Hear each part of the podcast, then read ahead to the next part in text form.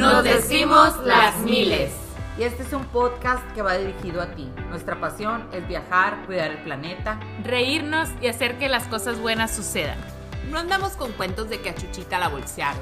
Te decimos cómo dar paso con guarache, por aquello de las espinas.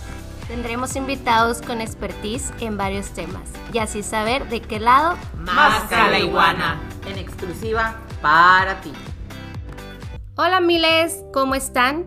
En este episodio hablaremos sobre los elementos de la diversidad sexual y sobre el Día del Orgullo, 28 de junio, por lo cual invitamos al ingeniero Daniel del Sol, activista en los derechos humanos y presidente de Visible AC. Hola Daniel, ¿cómo estás? Bienvenido a este siguiente episodio de Las Miles. Platícanos quién es Daniel del Sol primero que nada. Bueno, pues mira, ¿quién es Daniel del Sol? Pues yo soy de aquí, ¿no? Soy de aquí, ustedes saben. Este, estudié ingeniería industrial. Eh, he dado clases en todas las universidades habidas y por haber de aquí Hermosillo. Sin embargo, en la que siempre he estado es en el ITH. Tengo casi 10 años trabajando en el ITH de profesor en el área de ingeniería industrial. La verdad estoy muy orgullosa que hayas tomado mi llamada el día de hoy, pues porque hoy es el día del orgullo y es como que todo del tingo al tango. Muchas gracias. Pero a ver, Daniel, platícanos qué pasó el día 28 de junio.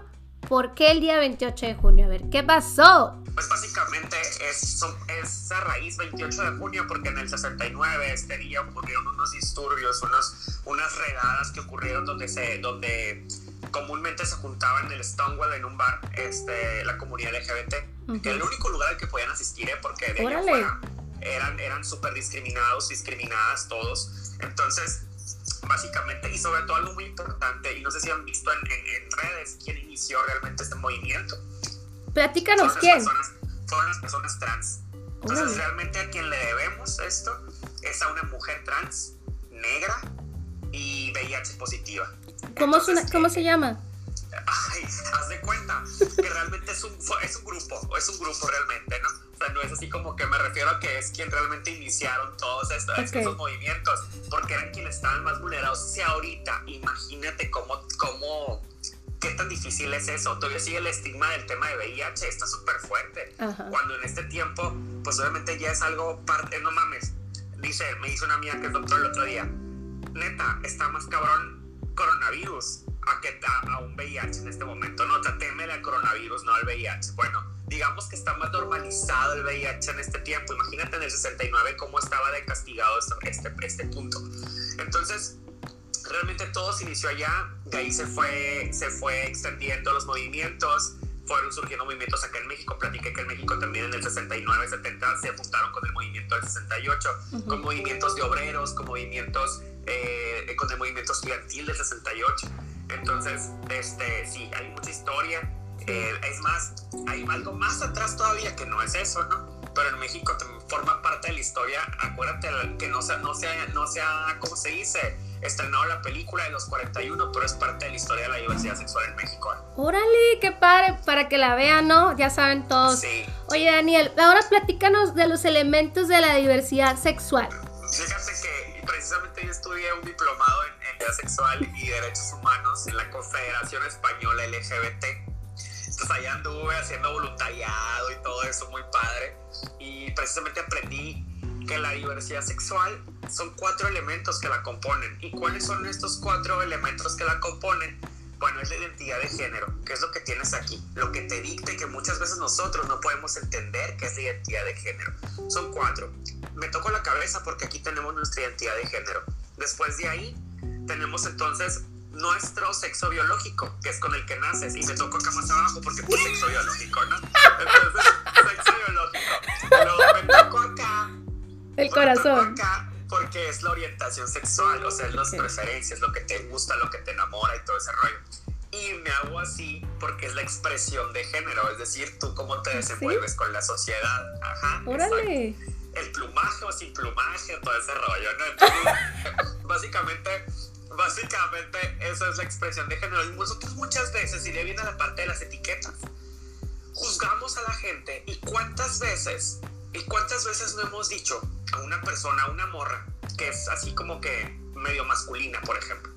Lesbiana. No es morra, es machorra. O lesbiana, lesbiana. machorra. Ajá. Sí, Sí, exacto. Voy a decir términos porque se dice ya dentro, dentro de la comunidad ya decir eso es como que no, o sea, yo sí lo, o sea, no es que yo sí lo pueda decir, pero es como de que, de que dices tú, bueno, ya, ya llegas a un momento en el que tú mismo juegas con esas palabras, pues, o sea, no es como que algo un insulto, ¿sabes cómo? Ok. Entonces, entonces digo, ya dices, güey, es lesbiana, es machorra y la chingada.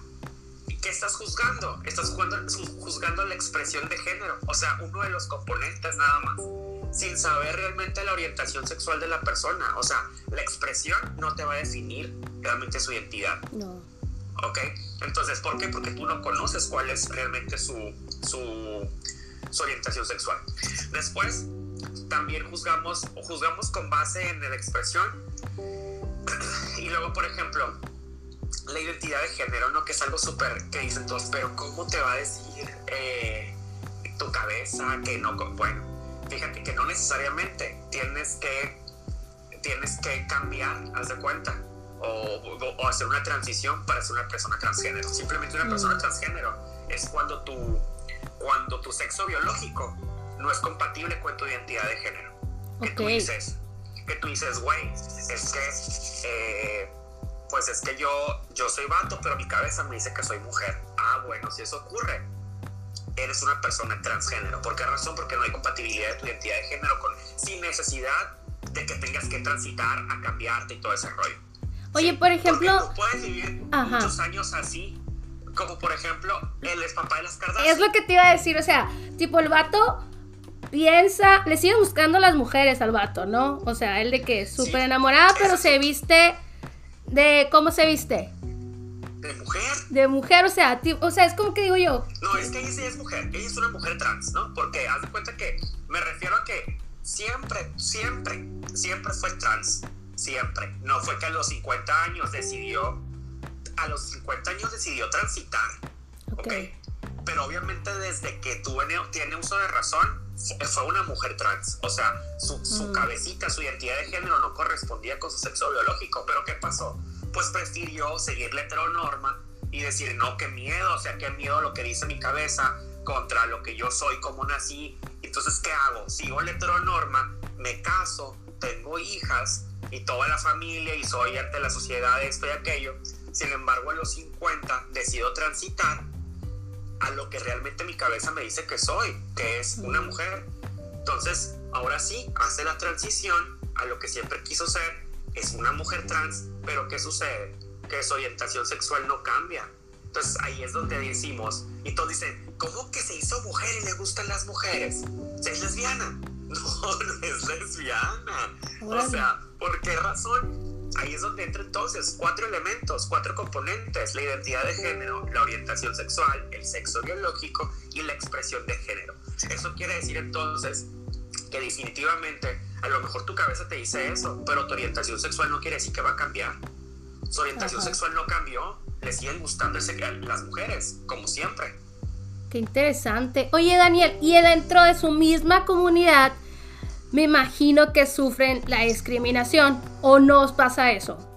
Claro, hay mucha no discriminación y precisamente se da porque hay muchos procesos de aceptación que no han sido terminados. Yo conozco a muchos gays, por ejemplo, que repelen a las lesbianas o muchos gays que repelen a las trans. Es muy común que dentro de la comunidad LGBT haya discriminación para la, para la población trans, muy común.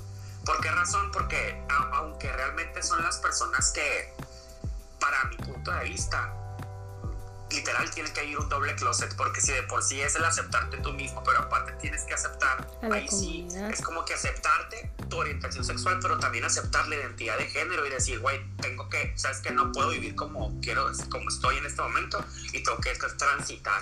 Entonces la transición es un doble, ¿sabes cómo? Y es un paso mucho más difícil. Y para mí realmente se, se merece mi respeto y admiración de tomar una decisión como esa, de querer transitar y de decir, ¿sabes qué? Quiero vivir así y no me voy a quedar como el vato este que hasta los 50, 60 años anduvo haciendo una transición. Que qué tiene, ¿no? Puedes durar hasta los 80 si quieres.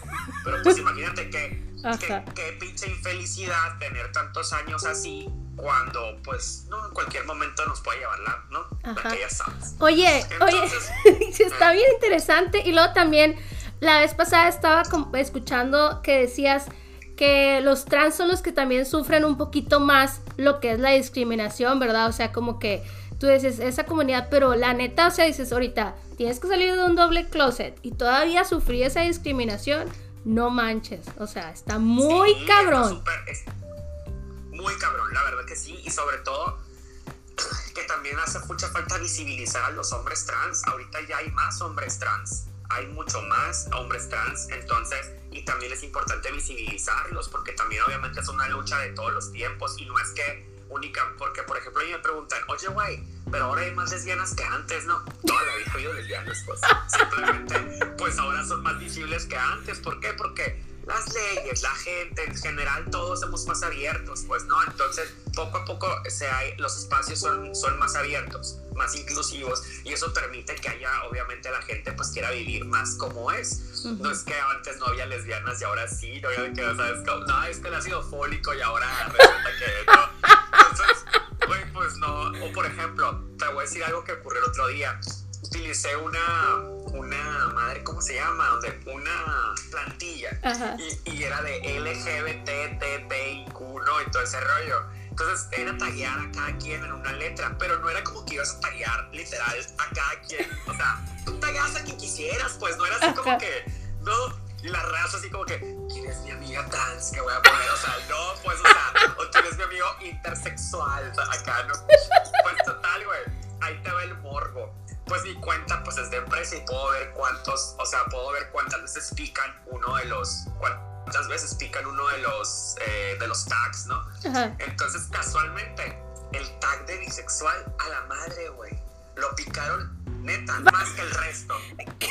Diez veces más el resto, güey. Y yo, sea. no manches, que neta el pinche morbo, cabrón, güey, así, de, del tema bisexual.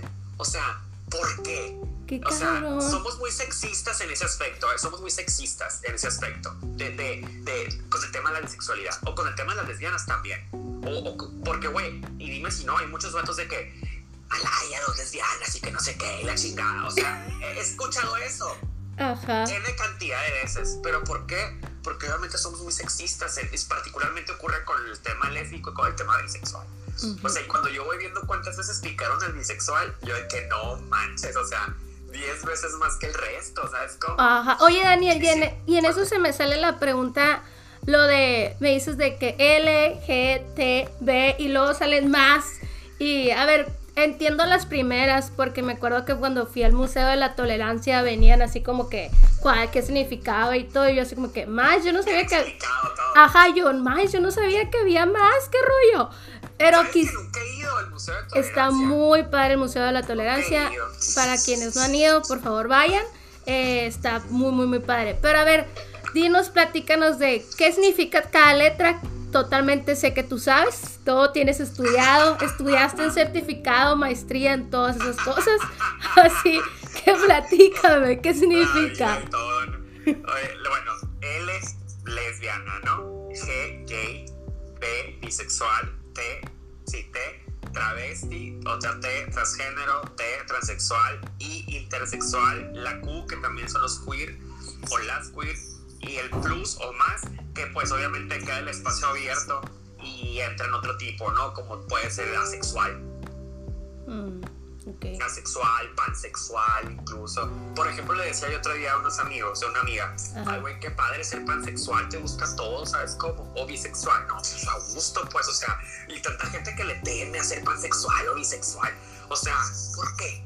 ¿Por Oye, qué pensar? ¿Por qué temas a pensar fuera de la caja, pues? O sea, ¿cuál es el problema de pensar fuera de la caja? Y creo que eso nos hace mucha falta a nosotros como generación. Salirnos de la caja en todos los aspectos, ¿eh?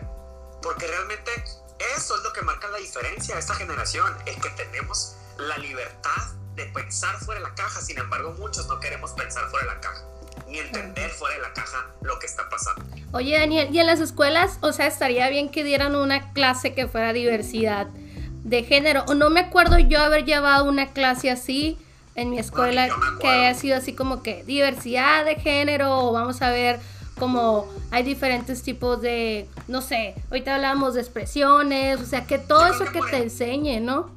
Por el tema sobre todo de las infancias trans, por ejemplo, yo creo que sí es, es importante explicar lo que es eh, cisgénero y transgénero. Cisgénero Ajá. somos tú y yo, por ejemplo. Cisgénero es una persona que su, su identidad de género sí es compatible con su sexo biológico y que así haz de cuenta tú y yo, ¿ok? Ok. Tu identidad de género es compatible con tu sexo biológico. Y una persona transgénero es aquella que no es compatible y pues tiene que tra- y puede transitar a otro, a- haz de cuenta, a otro, o hacia transgénero, pues, haz de cuenta Ok. simplemente o transgénero o cisgénero. Y creo que de ahí ya se, ahí es una es un respeto de decir, ah, bueno, tampoco es como que todos los niños van a decir, oye, o todas las niñas, oh, pues no, güey, o sea, realmente tu identidad de género te lo dicta. O sea, no es como que todos van a ir a hacer fila en la cola de las tortillas para cambiarse, ¿no? O sea, o sea es falso, pues. Ajá. Entonces, Pero, entonces sí, pero, much- pero mucha gente, pues no, viva México, pues sí somos, ¿no? O sea, como de que, eh, güey, se hacen fila por ver una hada, ya no sé dónde, ¿no, ¿no viste esas noticias? Que una hadita que se, Sí. que se la sacaban en un salero, no sé qué chingados, en un botellín. Oye, Daniel, pues bueno. ¿y aquí en, en Sonora qué onda? Ya la ley de lo que es de la igualdad, o sea, hay una parte que ya se pueden casar o así, o todavía está en proceso. ¿Qué sabes sobre eso? Bueno, las leyes. No soy abogado, eso sí, pero pues sí conozco, el- sí conozco Ajá. lo que está pasando. Se les puede explicar como cualquier otro ciudadano. Abogado no soy, eso sí les puedo decir. Grillero sí. Eh, pero, pero, oye, grillero, pero, me- o sea, a, a estudio para poder grillar. Ándale, grillero con estudio. bien, Justifico muy bien lo que voy a hablar. Entonces, entonces, este, cuanto a eso, la Suprema Corte de Justicia, pues aprobó en todo México el sexenio pasado el matrimonio igualitario, el matrimonio para personas, eh, bueno, matrimonio igualitario sí para todos, ¿no? Eso quiere decir. Sin embargo, ¿qué ocurre? Que obviamente las leyes en los estados tienen ciertas eh, candados o simplemente tiene que, por ejemplo, aquí el código de familia no permite eh, que las, las personas del mismo sexo se casen porque dice que un matrimonio es conformado por un hombre y una mujer y con el fin, de procreación, de la procreación. Entonces, eso dice Código Familiar del Estado de Sonora. Cada Código Familiar de los estados eh, es de una forma distinta. Hay unos que incluso fue más fácil hacer esta reforma. Lo que se tiene que hacer aquí es reformar, sin embargo, como la Suprema Corte de Justicia de la Nación lo aprueba, dice que toda aquella ley que diga que un matrimonio es aquel que es entre un hombre y una mujer es inconstitucional y está violando la constitución política de los Estados Unidos mexicanos porque está violando el artículo primero de la discriminación por cualquier tipo que incluya el tema de orientación sexual. Entonces, caes, en un, caes dentro de una inconstitucionalidad. Entonces, ¿qué ocurre? Que tú puedes ir aquí al registro civil, tu pareja homosexual, te quieres casar y te van a decir que no te puedes casar. Te van a decir no te puedes casar y tienes que ampararte. Metes un amparo para poderte casar. Sí te puedes casar en Sonora, pero con un amparo. Y en el resto del país, solo en 19 estados ya es legal, ¿no? Completamente. Ok. ¿Qué, qué, qué sucede con un amparo? Que obviamente un amparo lo va a pagar aquellas parejas que tengan pues el recurso económico para poderlo pagar. Ujú. Porque te cuesta aproximadamente, pon tú entre 20 y 40 mil pesos un amparo. Entonces tienes que pagar ese amparo para poderte casar. Los que tienen, qué bueno.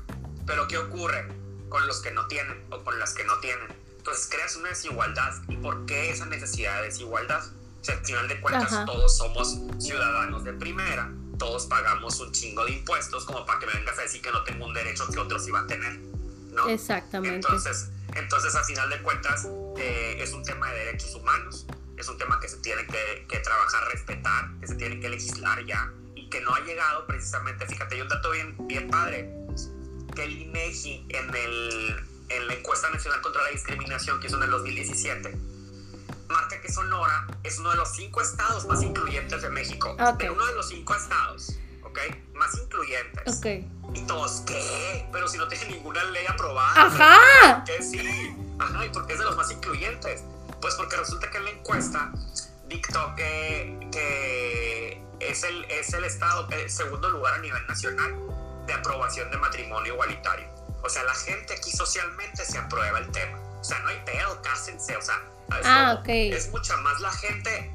Pero ¿qué pasa? Que no hay voluntad política en el Congreso para, para tocar el tema y para aprobarlo. O sea, simplemente en el Congreso quienes nos representan no quieren que se toque el tema. Pues. Oye, ¿Por qué razón? y el número uno será el DF, haz de cuenta. De matrimonios, ajá. Sí. Órale, no sabía que estábamos en el segundo lugar. Pues ya ven, gente. En aceptación. En En aceptación. aceptación. Órale. Entonces, la neta, y deja tú, ¿sabes en qué estamos en primer lugar? En adopción homoparental. Qué Y, y interesante. tanto que le meten miedo al tema de la adopción, ¿no? Eh, pero realmente, pero realmente en Sonora somos el primer lugar en aceptación en la adopción homoparental, que al final de cuentas yo siempre he dicho que el tema de la adopción es, una, es un derecho del niño a tener una familia, no es un derecho ni de las parejas heterosexuales, ni de las parejas homosexuales, ni de nadie. Quien tiene el derecho a tener una familia y a ser criado con amor y respeto en un núcleo familiar es, el, niño, o la niña. Exacto, es quien tiene el derecho realmente y se tiene que buscar en legislar derechos con, para los niños, precisamente. Qué interesante. Oye, Daniel, y en la otra parte quisiera ahorita platicábamos sobre el que es un poquito de sin etiquetas. ¿Por qué sin etiquetas? ¿Por qué sin etiquetas? Definitivamente, si queremos ¿para qué ponerle nombre a todo? Siempre digo yo, ¿no? a ver, no me le pongas nombre. Aplican lo que quieras. Tampoco no eres más feliz cuando le pones nombre a las cosas. ¿Para qué ponerle nombre a todo, pues? O sea, ¿qué necesidad de estar etiquetando? O sea, ¿qué necesidad de estar? A fin de cuentas, el etiquetar es discriminar, es limitar, es segmentar. Y obviamente creo que la vida es mucho más fácil y es mucho más feliz cuando no manejamos etiquetas.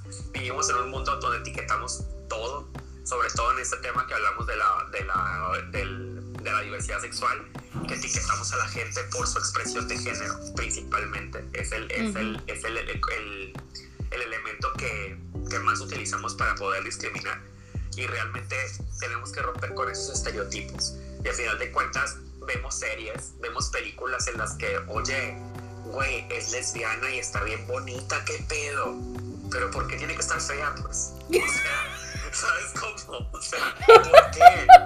O sea, o de que, güey, es que no parece hombre como... Pero ¿por qué tiene que parecer hombre? O sea, ¿quién te dice? O sea, ¿dónde? ¿Qué? O sea, ¿entiendes? Entonces realmente tenemos que trabajar mucho en eso. Porque para todo etiquetamos. Y realmente así como vemos de que el bullying, a ver, pues entonces vamos empezando por realmente generar una sociedad donde no tengamos etiquetas, donde nos incluyamos todos, donde trabajemos en el tema de la inclusión, que es muy importante, porque al final de cuentas las sociedades que son más incluyentes, más inclusivas, porque hay una diferencia entre incluyente e inclusiva. Incluyente es que, ah, ok, yo soy incluyente, bienvenidos todos, ¿eh? todos, todas y todes, ¿no? Haz de cuenta incluyentes. Y el inclusivo va a ser aquel que realmente va a generar políticas o programas en favor de esos grupos. Porque los, los, los, incluye con un propósito, con un fin y obviamente haz de cuenta que pone todas las, las cosas en orden y crea espacios, crea políticas, crea programas para que realmente se incluyan y no nomás se incluyan porque sí. Órale. Sino que, sino que hace las, crea las condiciones favorables para que, se, para que se pueda dar la inclusión. Entonces, esos son los espacios inclusivos y tenemos que trabajar, obviamente, a hacer una sociedad más inclusiva, más abierta y sobre todo está, nos demuestran otros países que realmente las sociedades más prósperas son aquellas que son inclusivas y que también son diversas. Obviamente tenemos que entender la diversidad como parte de una riqueza de la diversidad. Y les decía otro día, güey, qué padre, hay que entender que habemos de todo. A mí me repatea cuando dicen el movimiento gay, la marcha gay O sea, puros vatos van marchando. O sea, o sea, el movimiento es de puros vatos. No, señora, hay lesbianas, gays, sexuales, transexuales, transgénero, otra vez, intersexual, queer, pansexual. O sea, no manches, ven todos los que mencioné. Ajá. Pero nos centramos nada más en, en, etiquetar. O eres hombre o eres mujer, dicen los ultraconservadores. No, no hay otra, hombre o mujer. Ya los que son un poquito más dicen, ah, no, es gay o es lesbiana. Y creo que un vato, pues no, tiene, pues se le llama la atención otro vato. No, el vato ya es gay, pero ¿por qué va a ser gay? Y al rato, oye, que el fulanito, que no andaba con fulanito y ahora anda con una morra. No, pues sí que tiene. Es que dice que es gay. Mentiras, no existen los gays gay. Si anduvo con un vato y no, como el mataperro, no mataste un perro y ya eres mataperros. Oye, Daniel, y, aquí en Sonora hay lugares como de inclusión que ahorita para, para, para, ir, o sea, gente que la gente conozca, que sepa, ¿hay lugares o, o se están trabajando en eso? A mí me ha tocado, yo estoy en el área de recursos humanos y la verdad... Mm, conozco muy pocas empresas que trabajan en lugares como de inclusión o en campañas o en cosas que hacen parte, que son inclusivos ahorita que hacíamos la comparación, pero ¿cómo podríamos decir o a- ayudar a la gente? Decir, oye, estos lugares de inclusión, o hay que compartir este, esta parte. Por ejemplo, a mí se me hizo muy inclusivo que el, el palacio haya puesto las luces y así. ¿Hay algo aquí en Sonora? Porque en, D- en el DF sí hay.